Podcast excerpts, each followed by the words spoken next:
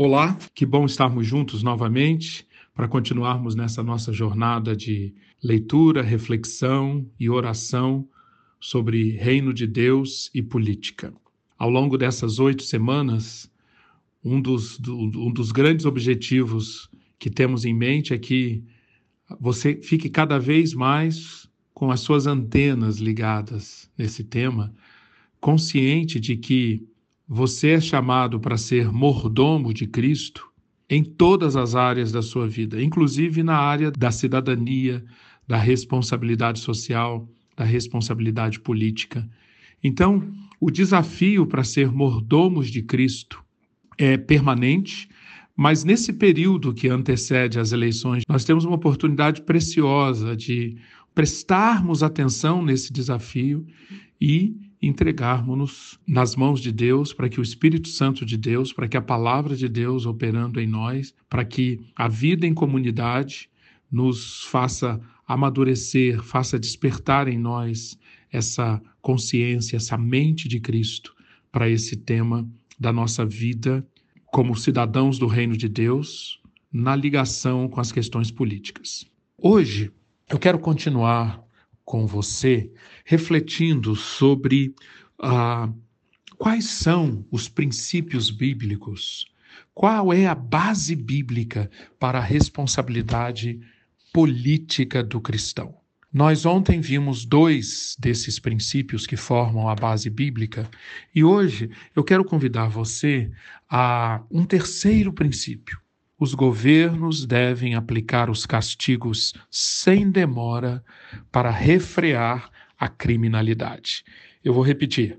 Os governos devem aplicar os castigos sem demora para refrear a criminalidade. Há base bíblica para esse princípio? Sem dúvida. Diversos trechos. Por exemplo, no livro de Eclesiastes, capítulo 8, versículo 11, o sábio diz: Visto como se não executa logo a sentença sobre a má obra, o coração dos filhos dos homens está inteiramente disposto a praticar o mal. Esta afirmação de Eclesiastes capítulo 8, 11 reverbera em diversos outros trechos da Bíblia. Por exemplo, Romanos 13, de 1 a 7, nós temos seis afirmações baseadas em Romanos 13, né, nesse sentido de que o Estado é constituído por Deus como agente para punir o mal.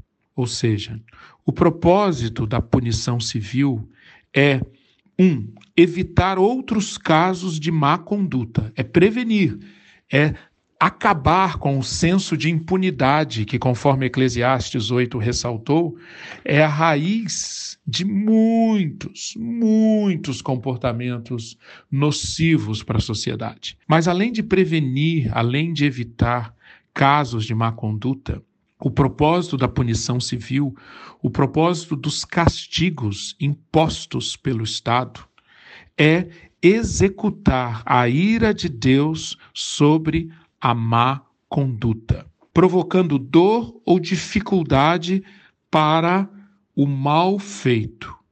E isto, isto, conforme uma dose apropriada para o crime cometido.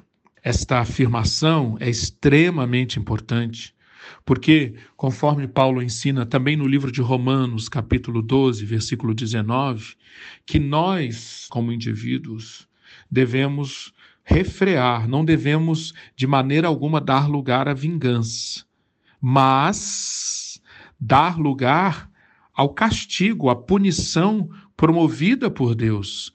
Porque escrito está, diz Paulo em Romanos 12, 19: A mim me pertence a vingança. Eu é que retribuirei, diz o Senhor.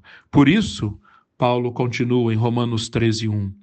Por causa do Senhor, devemos sujeitar-nos a toda autoridade constituída entre os homens, pois essas autoridades são por ele, por Deus, enviadas para punir os que praticam o mal e honrar os que praticam o bem. Esta teologia, este, esta base bíblica é extremamente importante nós enxergarmos Deus olhando, Deus acompanhando e Deus intervindo na história humana aplicando castigo, aplicando punição sobre o mal, para que o mal não prospere. E ele faz isso, um, através do Estado, conforme já vimos no Romanos 12 e Romanos 13.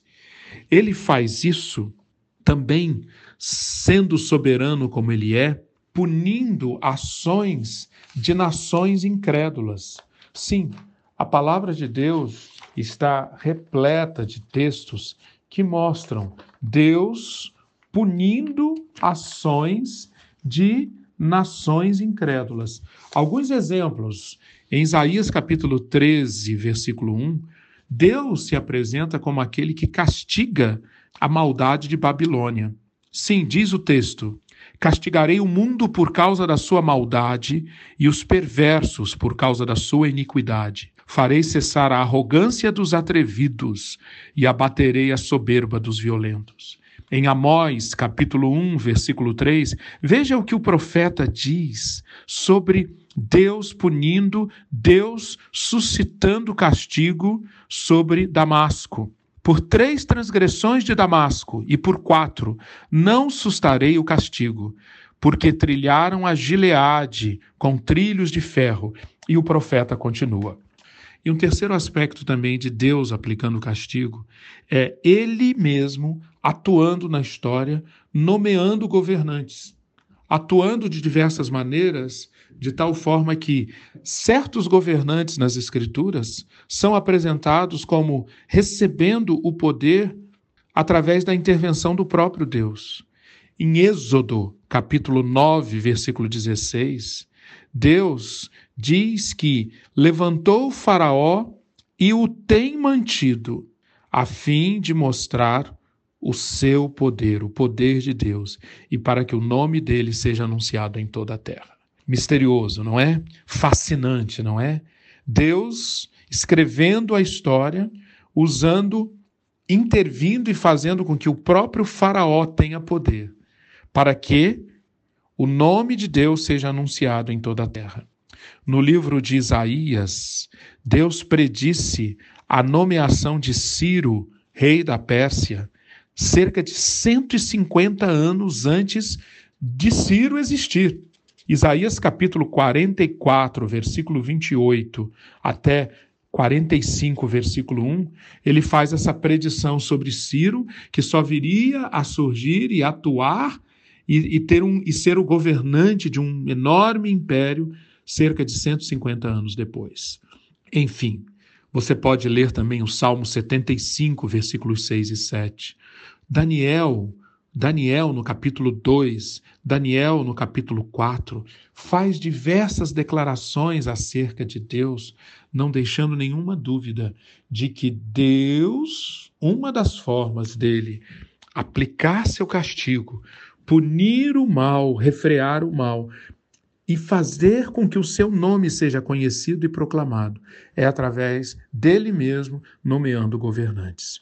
Então, um dos princípios fundamentais para nós entendermos a base bíblica da responsabilidade política do cristão é que os governos devem aplicar os castigos sem demora para refrear a criminalidade.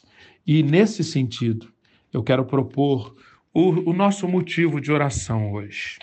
Quando nós olhamos essa questão da criminalidade no nosso país, é sem dúvida é um dos temas mais críticos. Pesquisas mostram que violência, criminalidade é o terceiro item considerado mais problemático no país atualmente, por razões muito fáceis de, de entender o número de homicídios no Brasil é o maior do mundo e chega perto do número de vítimas fatais da guerra civil da Síria. Quando nós olhamos a taxa média de homicídios, que é um outro indicador importante sobre a violência, nós vemos que uh, no Brasil são 29,7 homicídios para cada 100 mil habitantes. Isto é absolutamente assustador, porque o padrão considerado aceitável no mundo é de 10 homicídios por 100 mil habitantes. O número não só de homicídios, mas de roubos, furtos, latrocínios, crimes contra a dignidade social. Esses números também são tremendamente assustadores e mostram um país que realmente necessita mudar, um país que necessita de atuação, atuação de saneamento nessa área do, do, da violência, atuando em. E para isso acontecer, tome muito cuidado. Para isso acontecer, não bastam propostas fáceis de serem declaradas em um ano eleitoral, propostas que de, de, prometem debelar a violência com fórmulas muitas vezes bombásticas, mas que na realidade são ineficazes, irrealistas e custosas. Ligue o seu radar nesse tema.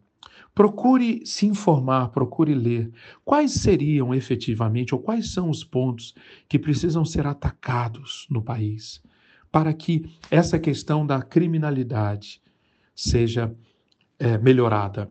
No Brasil, por exemplo, um dos, um, dos indi, um dos indicadores que precisam ser melhorados, em média, apenas 15% dos assassinatos no nosso país são esclarecidos. Para você ter uma ideia, no Reino Unido e na França, esses índices chegam a 90%, 80%. É muito baixo o número de, assassin de assassinatos esclarecidos no país. Isto re retroalimenta a criminalidade, cria um senso de impunidade. Outro, outro indicador que precisa ser melhorado e tem a ver com investigação, com uso de inteligência, com atacar os pontos certos. Dos, de todos os presos no Brasil, e o Brasil tem um, uma população carcerária das maiores do mundo, apenas 11% estão ligados a homicídios. O restante está ligado a outros tipos de delitos. Então, investiga-se pouco, conclui-se pouco, aprende-se muito, mas prende-se relativamente pouco de, de pessoas ligadas a, a homicídios. A remuneração da polícia, a quantidade ou a facilidade de comprar, de adquirir e ter posse de armas no Brasil. O número de defensores públicos no Brasil é extremamente baixo. Vamos então orar com, com discernimento, com sabedoria, com inteligência e vamos efetivamente pedir a Deus que atue no nosso país de tal maneira que governos apliquem os castigos sem demora para refrear a criminalidade. Ore sobre isso, reflita sobre isso e que Deus realmente atue em nossa terra e nos abençoe.